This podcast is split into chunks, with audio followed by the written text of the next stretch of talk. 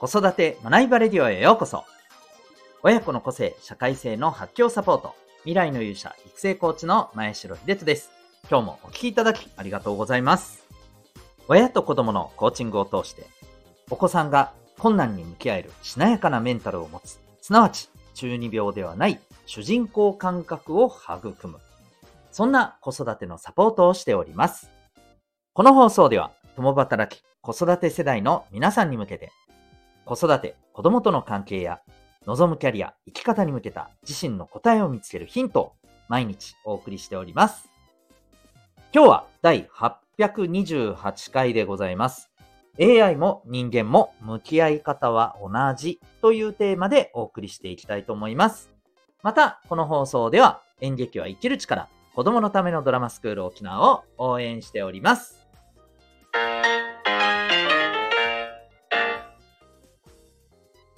それでは今日のテーマでございます。AI。もうだいぶ私たちの生活に馴染んできた感ありますよね。特に去年2023年は AI というものが大きく、まあ、私たちの生活に関わってくるであろうというものを感じさせる出来事が起きましたよね。えー、まあ最たるものはやっぱりチャット GPT でしょうか。まあ、他にもあの画像生成のね AI もたくさん出てきましたよね。ミッドジャーニーとかね、いろいろありました。えー、まあ、いわば AI が本格的にこの私たちの生活やまたビジネスに、えー、大きく影響する存在として、その力を発揮してきています。まあビジネスだけじゃないですよね。学業もそうですよね。大学では、あの、チャット GPT を使って、ね、学生が課題をこなすみたいなね、まあそんな話も出ておりましたし、うん。まあ本当そんな、あの、様々な面でね、え関わってくるということが見えてきています。で、ちょっと改めて考えてほしいんですけど、AI によって人間が仕事を奪われる。脅かされる。AI に負けないように人間は、えー、どう、こう、ね、AI にないものをしっかりと磨くべきなのか。こういう、まあ、ものの見方って、どれぐらいかな ?4、5年前ぐらいから結構ありますよね。今どうでしょうか？その一面もなくはないと思うんですけど、僕はそれ以上に AI に対する向き合い方で、やっぱりここが重要だよなっていうものが、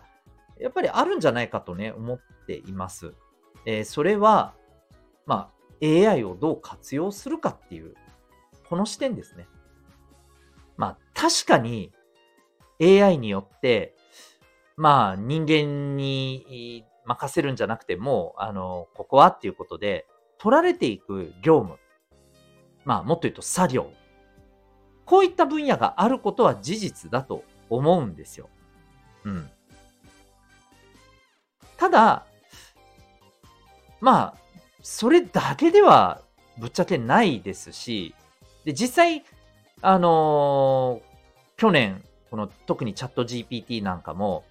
えー、まだまだね、できない部分ってあるし、あとはそれ以上に、いかにチャット GPT をうまく使うかっていうところでもう、すごい差が出てるじゃないですか。うん。単に、うーん、Google のちょっとしたね、進化版ぐらいな感じで使ってる人もいれば、もう、あの、チャット GPT を、いわば、えー、シミュレートのね、この対話シミュレートの相手に、こう、ちゃんとね、えー、見立てて、で、これって、ちゃんとあの、プロンプトって言って、あなたはこういうものとして、えー、お答えくださいみたいな、あの、的確な指示を出したら、あの、チャット GPT ってちゃんとそれに答えてくれるんですよね。うん。これ意外とまだ、未だにまだわからない方結構いらっしゃると思うんですけど、うん。あの、こういった風に活用してる人とではもう全然あの差があると思います。もうこの理解というか AI に対する理解っていうところで。うん。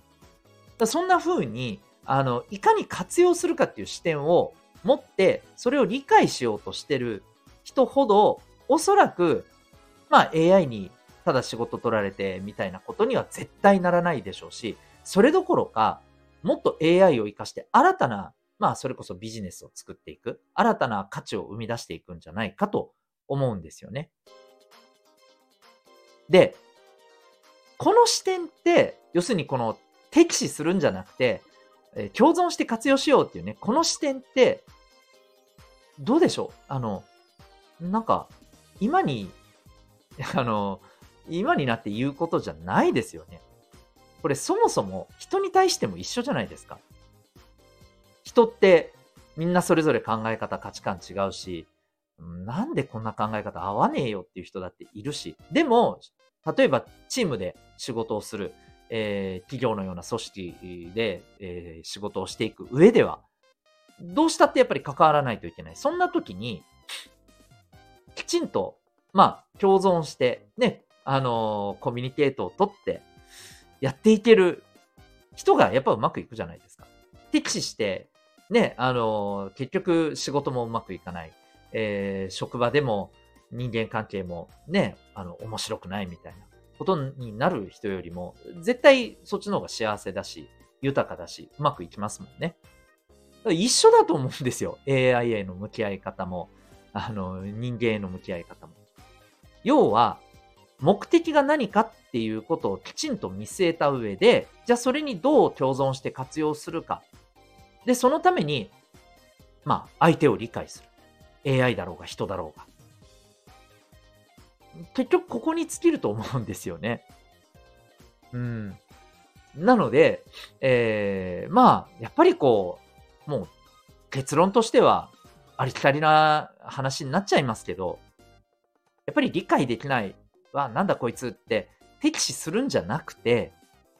なんで自分とこう違うんだろう体どういうことなんだろうと興味関心を持って理解して、その上で、じゃあ、お互いこういう風にするとうまく、あの、いけるよね。心地よくいられるよね。っていう風な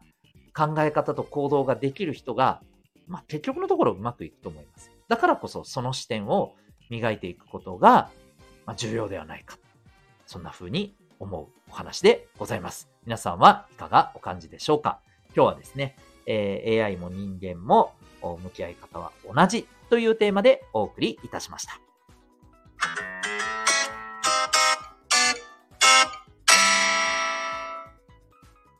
ここでお知らせでございます。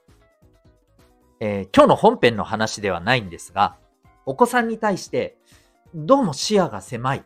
とかだったり、えー、自分と違う考え方に対して、えー、とても否定的で、えすごくそんなところが今後大丈夫かなと気になっている。そんな、え小中高生のですね、えお母さんお父さんに特にお聞きいただけたらと思っております。えー、まあ、ご心配の通り、え、この見方、考え方がですね、え、まあ、そのまま、やっぱり大人になるまで続くとですね、うん、結構ね、ちょっと、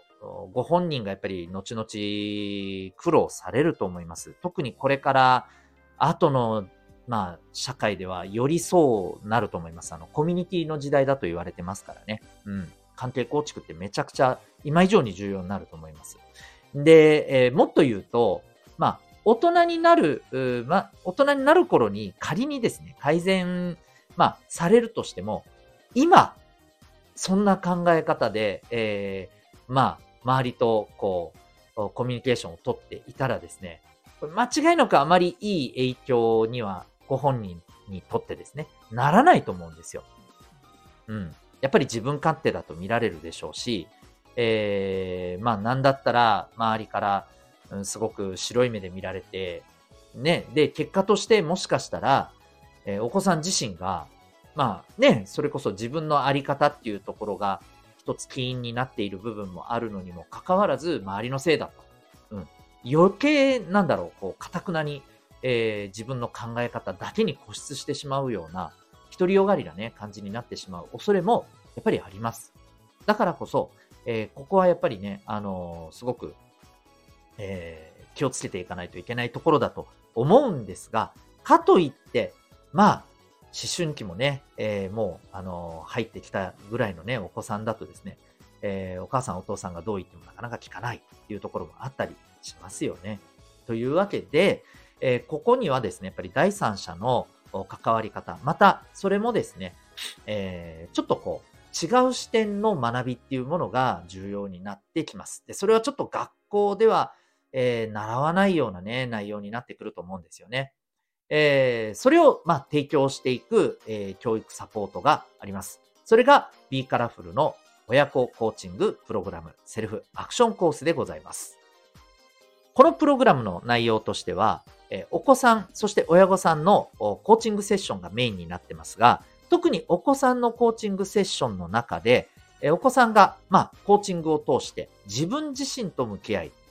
はい。いわゆる、えー、自分を客観視する、えー、認識っていうものをね、えー、養っていくことにこれつながります。そうすると、あ、自分ってっていうことにね、やっぱり気づいていく。そんなきっかけにもなりますし、また、このプログラムの内容の中ではですね、えー、人間関係がうまくいくための、まあ、成功の習慣であったり、あるいは、えー、アドラー心理学だったりですね、こういったことを必要に応じて、えー、学びに取り入れております。はい。で、えー、またさらにはですね、親御さんにもですね、えー、コーチングセッションを通して、お子さんとの関わり方というところも、あの、学べる時間が、えー、得られる。そんな内容になっております。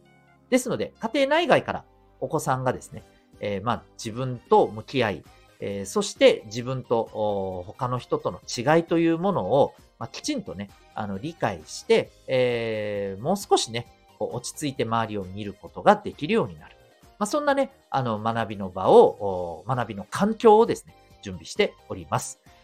えそしてこのプログラム、6ヶ月から受けられる、まあ、あの、割とお手軽な内容になっておりまして、えー、うちからリモートで受けることが可能でございます。私、沖縄におりますが、他県から受けてらっしゃる方もいらっしゃいます。え、ただ、受講枠は非常に限られております。えー、興味がある方はですね、えー、概要欄にウェブサイトへのリンクを貼ってますのでご覧になってみてください。ただいま、個別の体験説明会募集中でございます。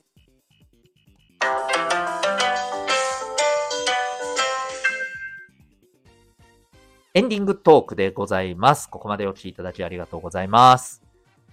えーと、あの、1月1日に放送予定だった、えー、芸能人格付けチェックがですね、えー、昨日放送されておりました。まあ、これ収録してるのがですね、1月8日なので、まあ、1月7日の日曜日ですね。はい。えー、放送されてましたね。で、ご覧になった方もいらっしゃると思うんですが、あの、僕も、これにね、まず、あの、いろいろ面白かったんですけど、一番興味を持ったのが、えー、この司会をされてたダウンタウンの浜田さんが作るチャーハン。これ絶対気になった人多いんじゃないですか。あの、見事に騙されてる人が超多かったですよね。なので、これ皆さんの、あの、味覚がとかじゃなくて、これ多分ね、浜田さんがうまいんだよねって思って、